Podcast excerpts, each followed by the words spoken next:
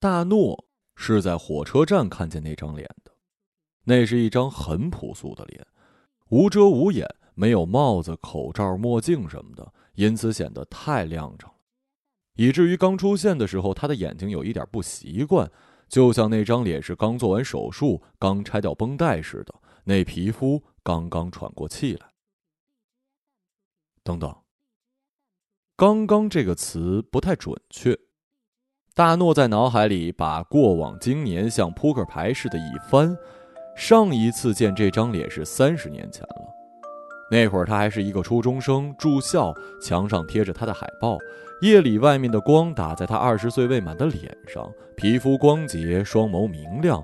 他喘着粗气，一会儿就感受到身体被那东西提起来，向他飞去。他只爱过他一个人，用最抽象的爱，爱非现实的人。如今这个人陡然从幻想空降到了眼前，而他裹在黑不溜秋的羽绒服里，脚上面包一样的雪地靴被雪水打湿，脏得一塌糊涂。他只愣了一会儿，就变回了代号 D A N O 的摄影师。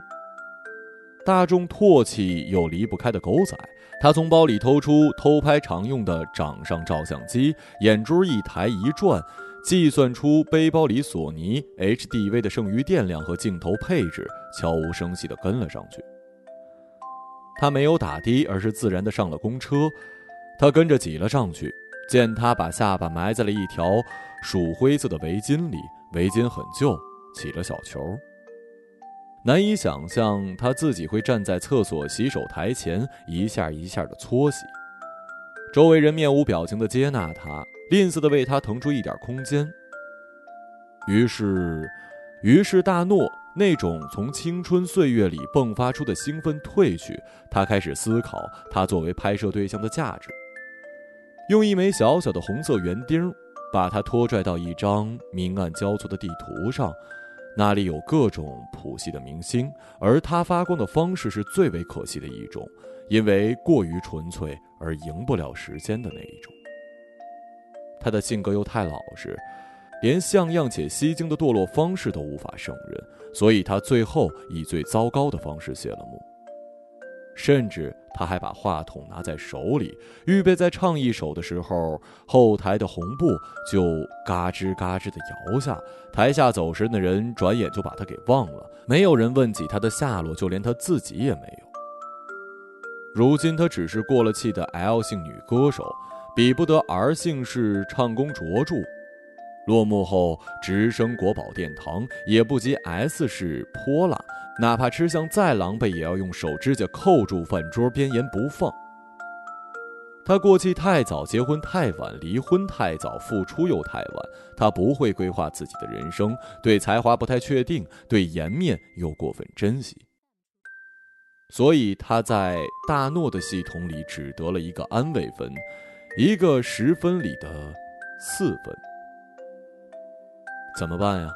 猎物就在眼前了，拍吧。聊胜于无吧。车开到闹市区的边界时，他被人群挤下了车。D 特意在站台停留片刻，阅读每一个站的名字，读到第五个，快速转身，朝他的方向走去。这是一个普通的居民区，路很窄，两车宽，当铺、五金、轮胎店居多，餐馆出奇的少，更多的人仅仅是经过这里，不会停留太久。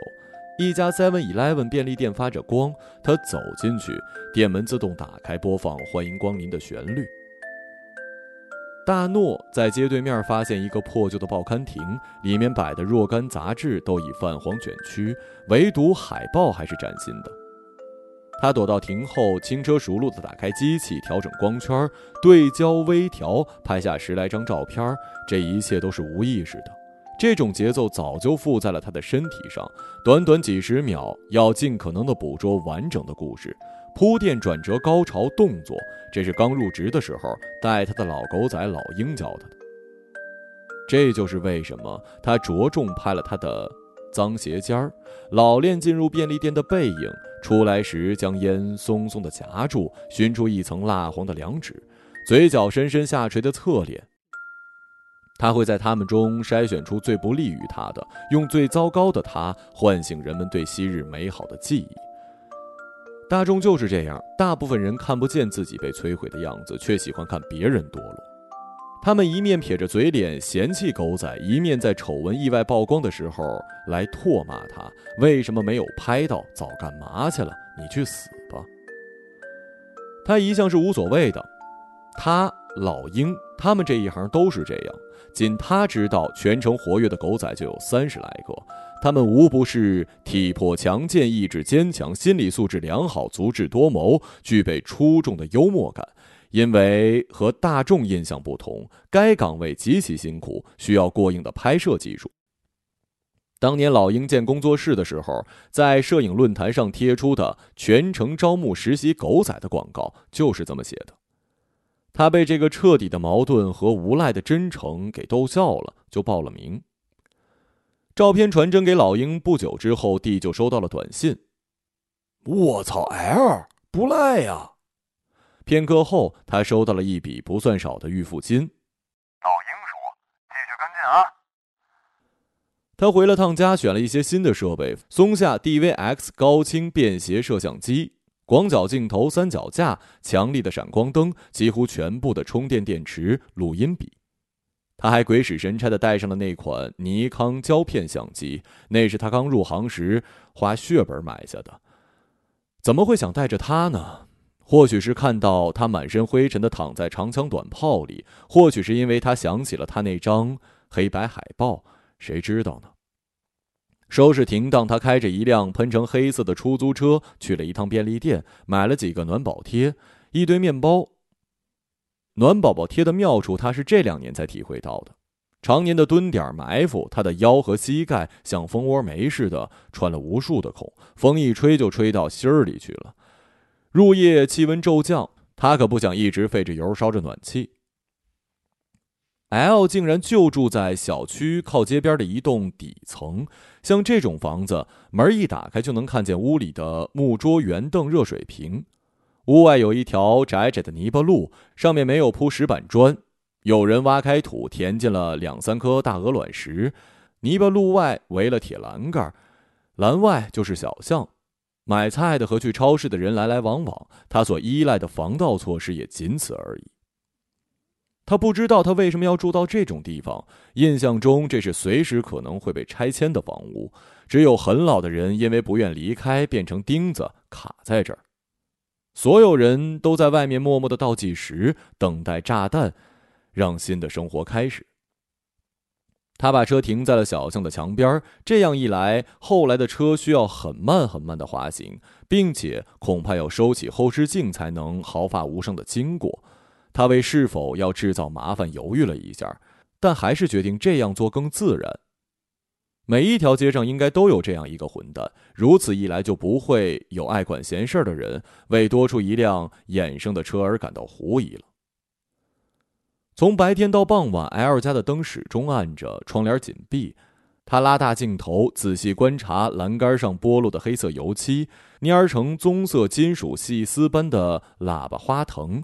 移走的花盆在地上留下白色的亮圈放了很多年的大纸板，一个脏绿的信箱，缝里露出报纸的一角，一条生锈的狗链大雨过后在地上浸出姜红色。观察细节，这是他特有的爱好。其他同行他们偷着抽烟、听歌、聊女人，不这么做会无聊死的。近年来，同行的耐性越来越短。去年有一个等不耐的。把小区外的垃圾桶给点着了，想用臭烟把猎物给熏出来。他对此不以为然的，这也是他习惯了单独打斗有关。他知道现在有的工作室喜欢一次性的派出一批狗仔，他们成群结队，能相互照应，出片量大，角度丰富。前阵子老鹰还抱怨说，财大气粗的富二代来狗仔界玩票，一出手就是无人机。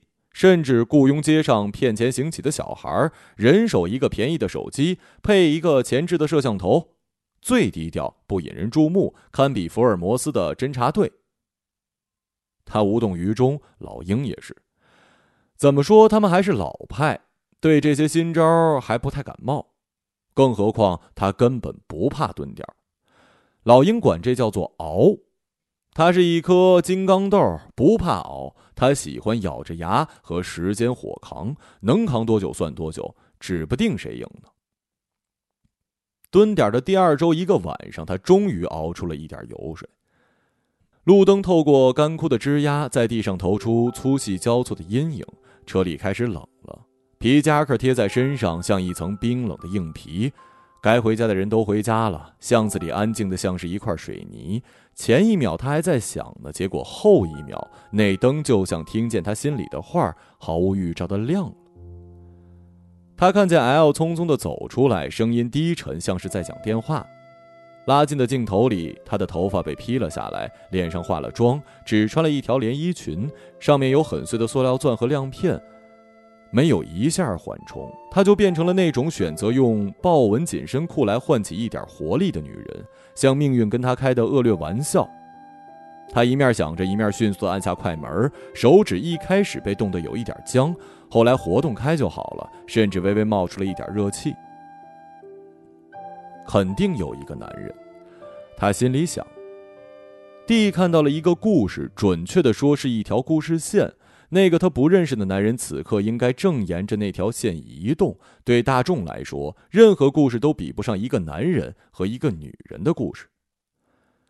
他在外面等了很久，穿着那条单薄的连衣裙。他走进屋里，披了一件大衣，出来继续等。他在想，他为什么不抽烟呢？尼古丁能转移注意力，尼古丁的燃烧能带来热量。过了一会儿，他就知道原因了。男人戴着帽子、墨镜、口罩，可是他仍然认出了他，甚至做作的尖叫了一声，笑声像是碎玻璃散下来。或许他就是凭着这些认出他的。蒂无不讽刺的想，那男人把手搭在 L 的腰上进了屋，这一幕，D 当然不会错过。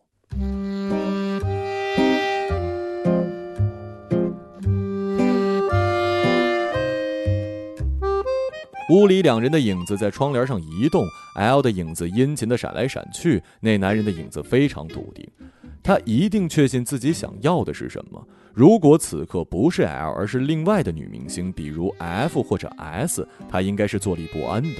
他会感觉狂躁，像易燃气体一样充满了车厢。他的脑子会飞速的旋转，发出螺旋桨一般的声音。许多过去千钧一发的时刻会爆炸般的降临在他的眼前。哪一年在楼顶放烟花引出轨的 W 拉开窗帘？哪一年与黑道的 B 斗酒潜入他们的酒吧？还有哪一次扮作同性恋用一支口红录音笔将 Y 录音？这些大费周折拍出来的照片究竟长得什么样？他早就给忘了。拍出来的瞬间就忘了。被五颜六色的肾上腺素和多巴胺盖住了，像油漆似的，啪，就给盖住了。唯一记得的只有猎物在眼前露出马脚时袭向他的狂喜，那种在智力上再次抢先一步的骄傲，一种原来玻璃球捏在自己手中的美丽错觉。每一次他拼了老命，想要的就是温习这同一种感情。像破一场永不结束的谜案，像用永不消逝的耐心和热情去撞击一扇铁门。然而此刻他竟有一点失望，他机械地看着男人站起来，没过多久灯灭了，他感到无聊。他为什么会在这里？就因为他曾经是他的偶像，梦中情人，年少冲动的象征。他已经看到内存卡里这张放大过度、不复清晰的照片，在某周刊占据豆腐块大小的版面。一个或许同他一样麻木的人，会打着哈欠对着屏幕打下一行字，选中改成粗字体加框倾斜。过气女歌手深夜私会神秘男子，或是意图东山再起，或者是玉女歌手 L 今非昔比黄脸婆幽会墨镜男。两天后，老鹰打来电话，异常兴奋。神了啊！弟睁开眼，发现太阳已经升到了顶。男人走了，L 那边没什么动静。他在附近的旅店租了一标间，准备睡醒了就撤。不是什么有价值的东西，卖也卖不出去。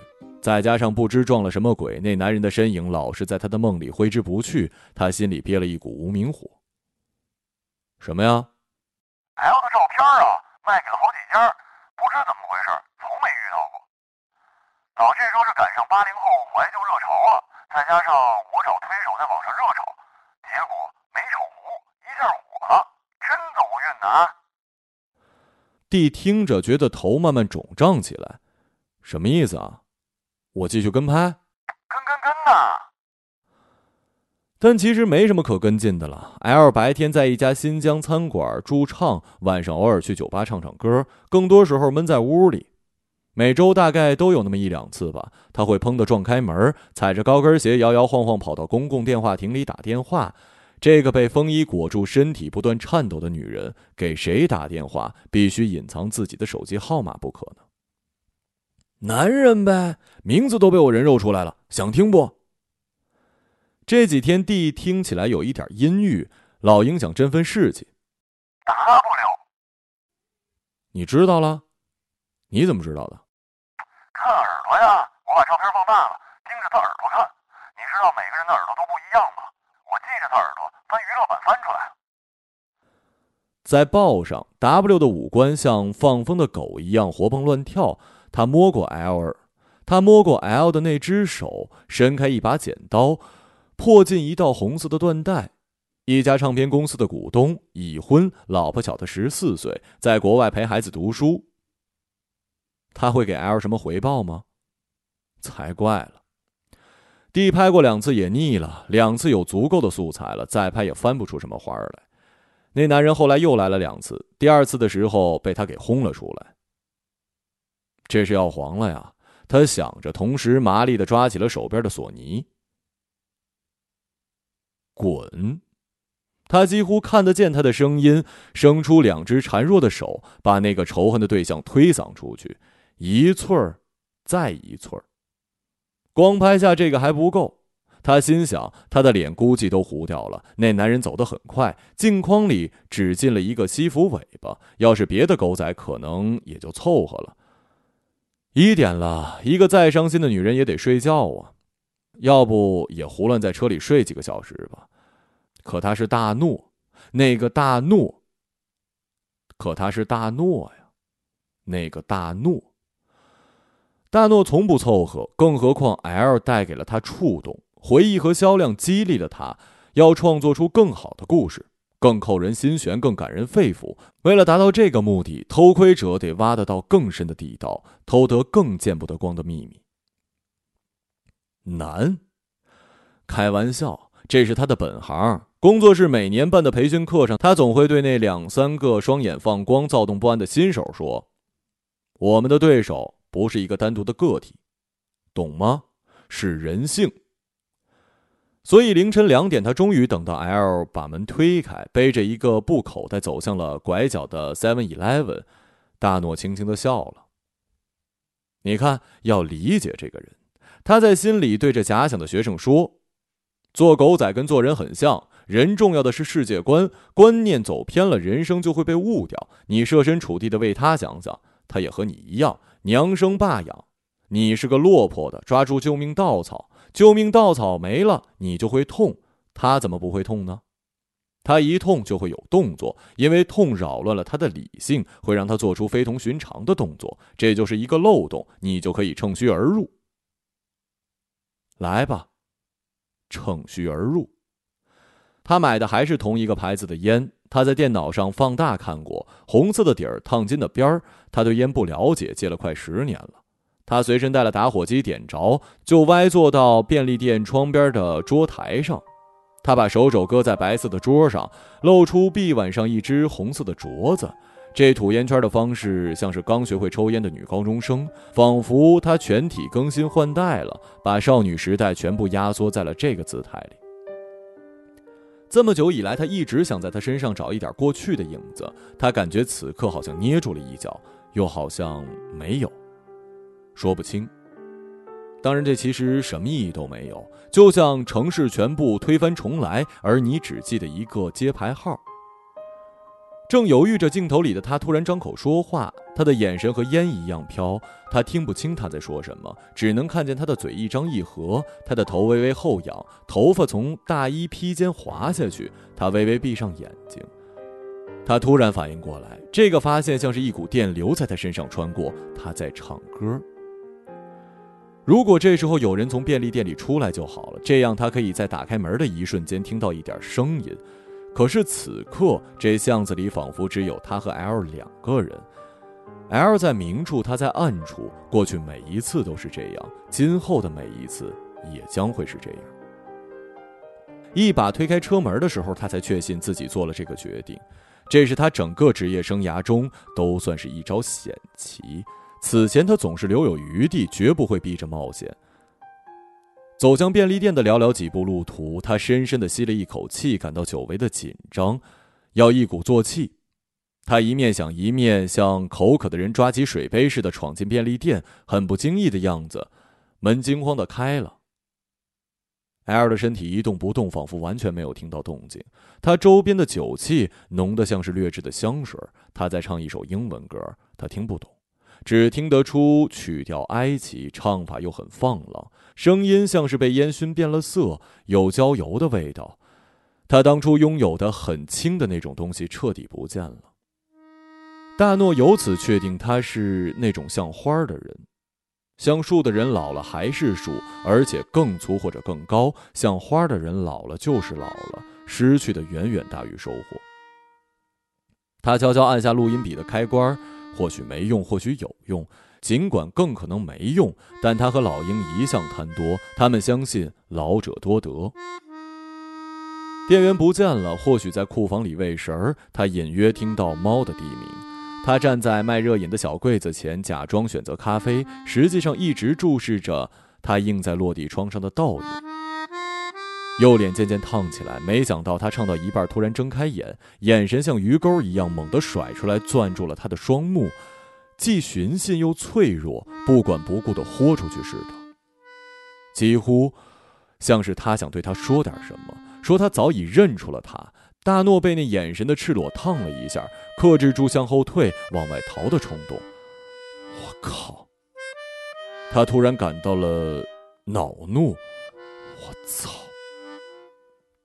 一秒后，大诺清了清嗓子，移到柜台，舞起拳头朝桌上砸，假装自己是一个深夜突然犯了烟瘾的男人，有一万个粗鲁和暴躁的理由。店员扶着帽子匆匆小跑过来，他发现这个至多不超过二十三四的男孩很不耐烦地朝 L 座的方向扫了一眼，收钱后立马锁上小金柜，又钻了回去。看来这样的夜晚不止一次。回到车上，他疯了似的找到耳机，包里没有。副驾驶坐的地上，前任出租车司机放水杯的地方，最后竟然在后排座位缝里找到了一副耳机。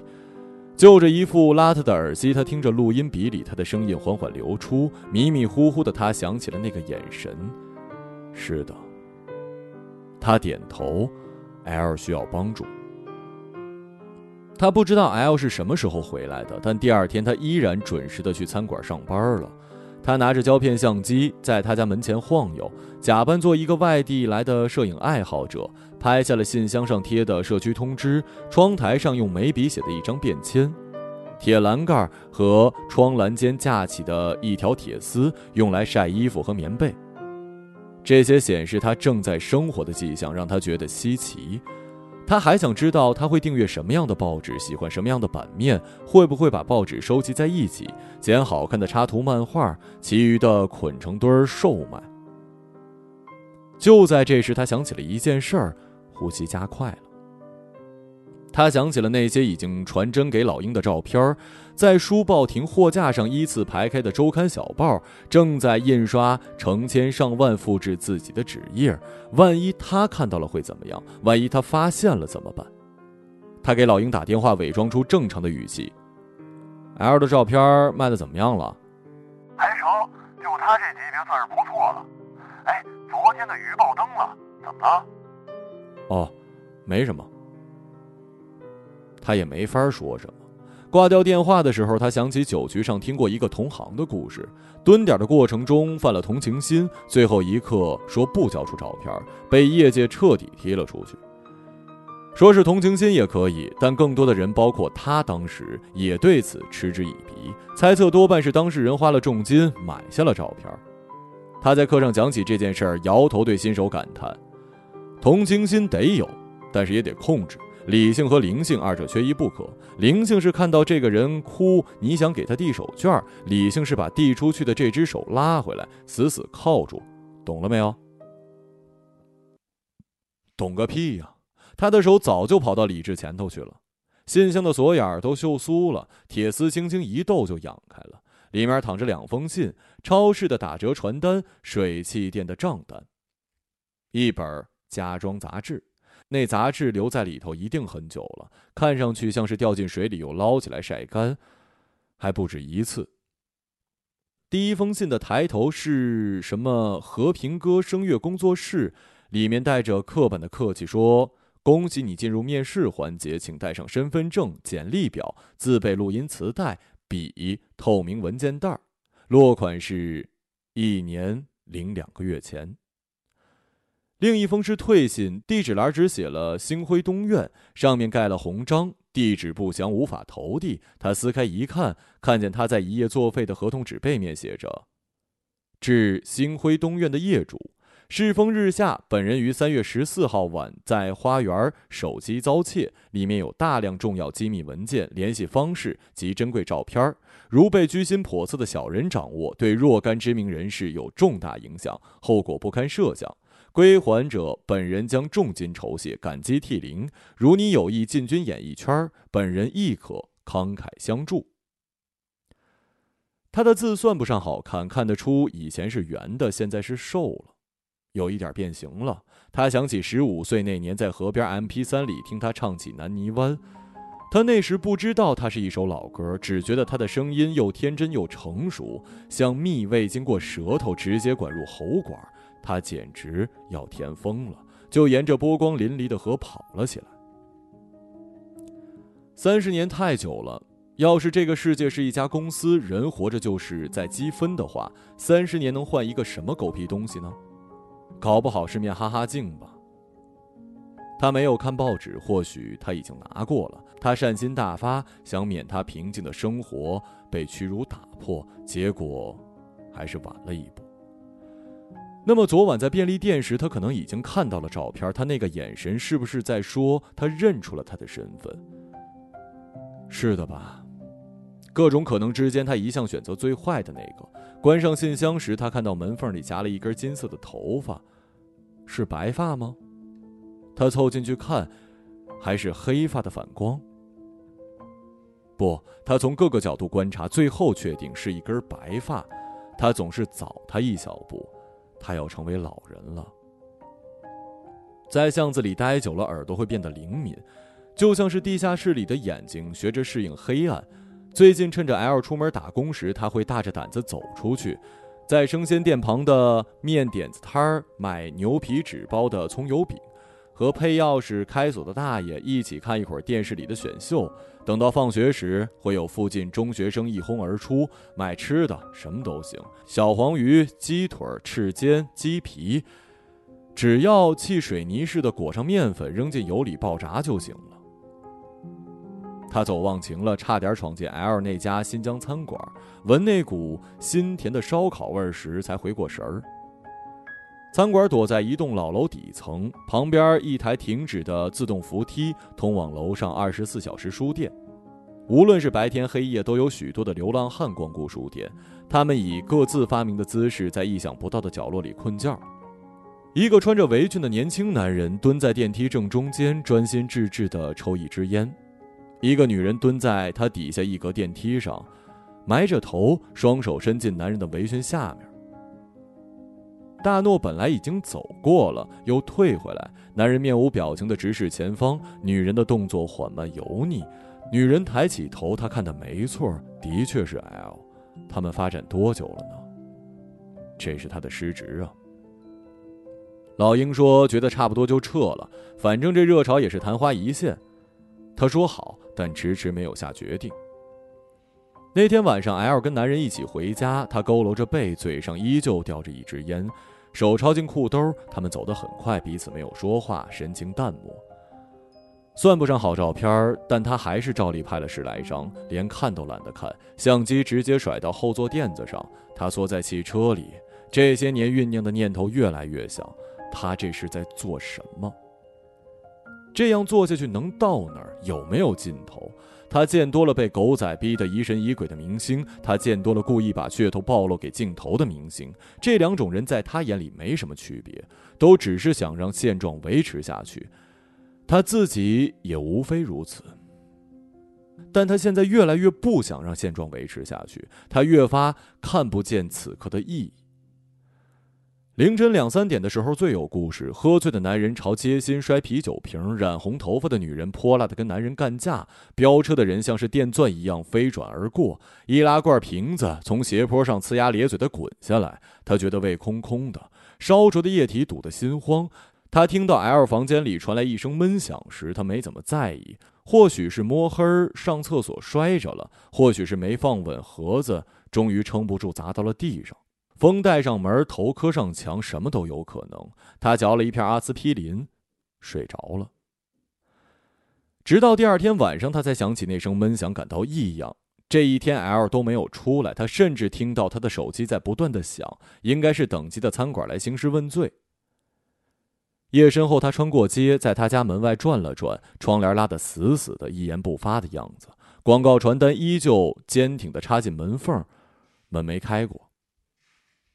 夜里，他做了一个梦，他跟老鹰坐在四年前卖掉的那辆白色皮卡，应该是年轻时候，因为老鹰把脚搭在方向盘上，他看见脚脖子上那条断了的骷髅链子还在。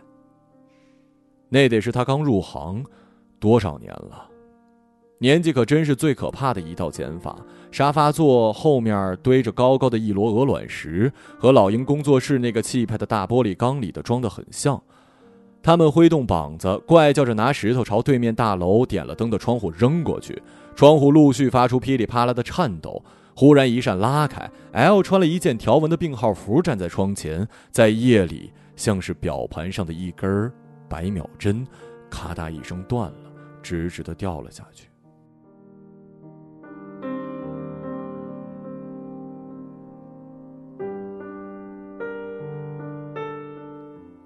但蒂一埋头，发现坠落的怎么是他自己呢？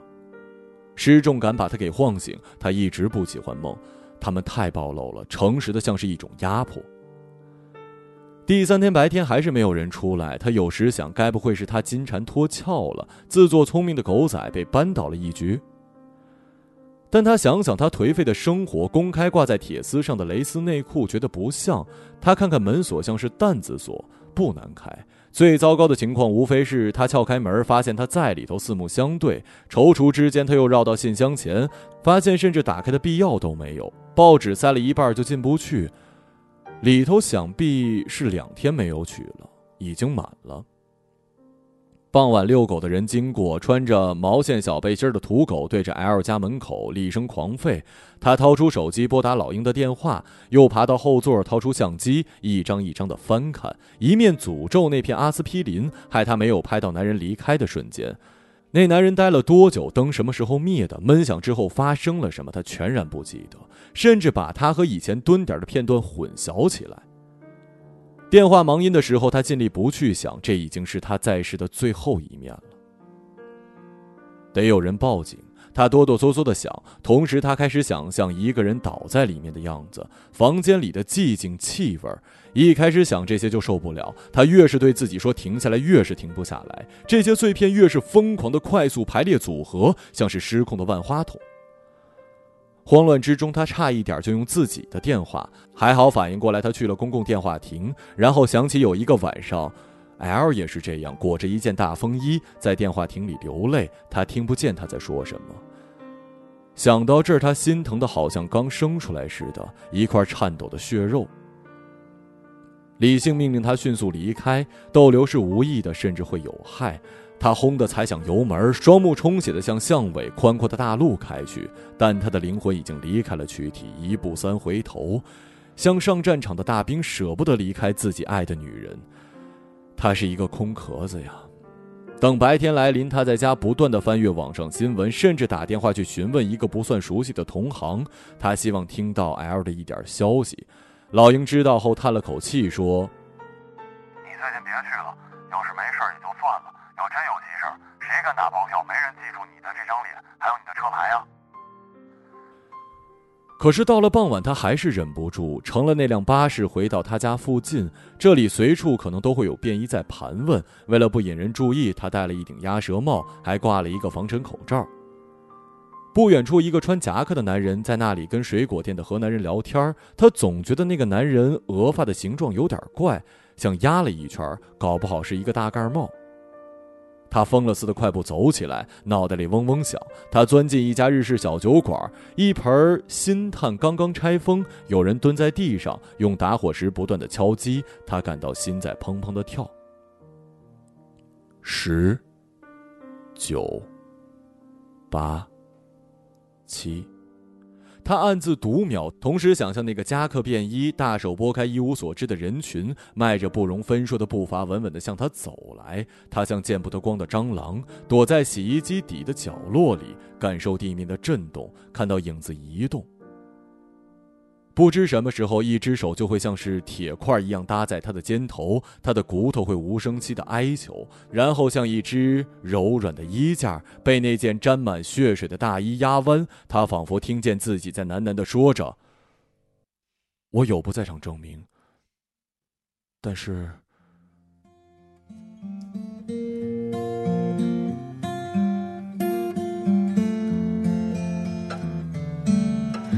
when you're down and troubled and you need a helping hand and nothing oh nothing is going right 一个朗读者马晓成 and think of me and soon I will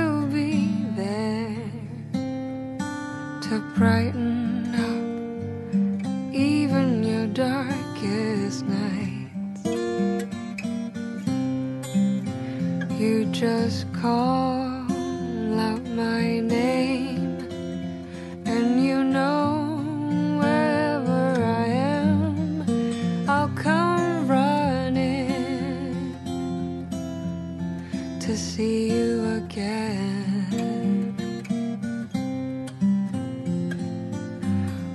winter, spring, summer, or fall.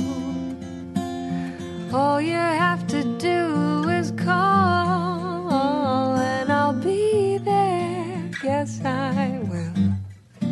You've got a friend.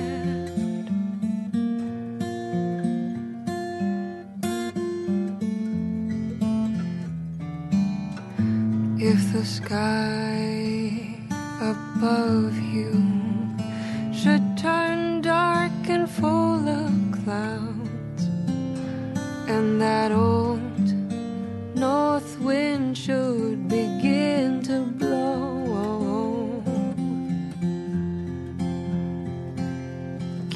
your head together